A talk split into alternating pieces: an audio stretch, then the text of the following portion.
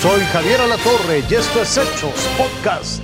Yo soy Jorge Zarza y estos son los hechos aquí y ahora.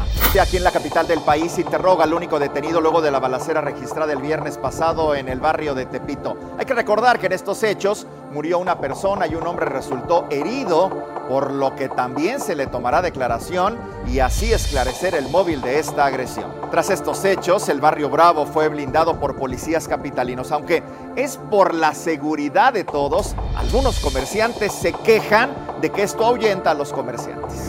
Así luce este fin de semana el corredor comercial del Eje 1 Norte en el barrio Bravo de Tepito. Pues yo la verdad no supe nada de la balacera y aquí estuve.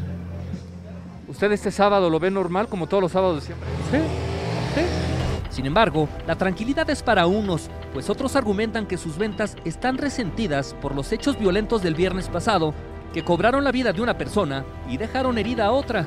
Pues sí nos afecta porque pues realmente la gente de por sí tienen una mala fama, de que les da miedo porque vienen que los van a asaltar, que los van a robar.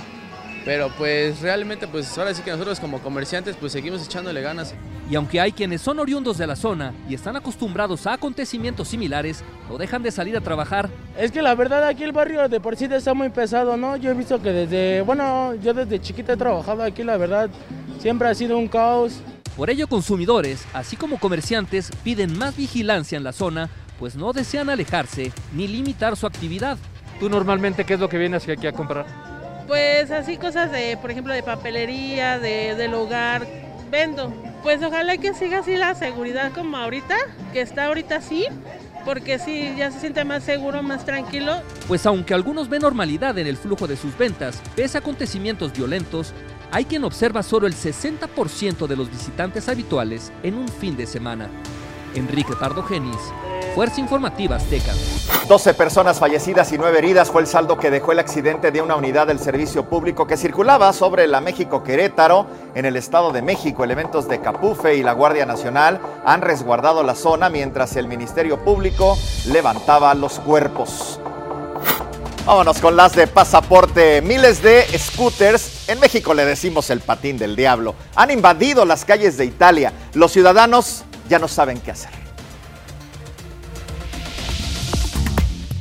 Roma ha enfrentado muchas invasiones y en sus casi 3.000 años de vida siempre ha logrado expulsarlos. Pero quizás ninguna ha sido como la invasión del scooter eléctrico. Este medio de transporte llegó a la ciudad eterna hace tres años y prometía innumerables beneficios, como el ser una alternativa ecológica para evitar el tráfico. Pero hoy, los más de 14.000 scooters tienen invadida la capital italiana, ya que muy pocos son utilizados.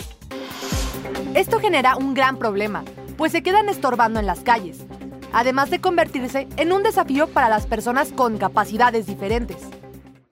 El lugar donde más se utilizan es en el centro de Roma, y quienes más los ocupan son los turistas. Y son ellos quienes no acatan las reglas y generan problemas. Al subirse dos personas a la vez en lugar de una. Dejar el volante a menores de edad. Y manejar en las aceras. Lo que ha llevado a dañar lugares históricos como la escalera española. Además, los scooters solo han empeorado el tráfico en Roma, en lugar de resolverlo.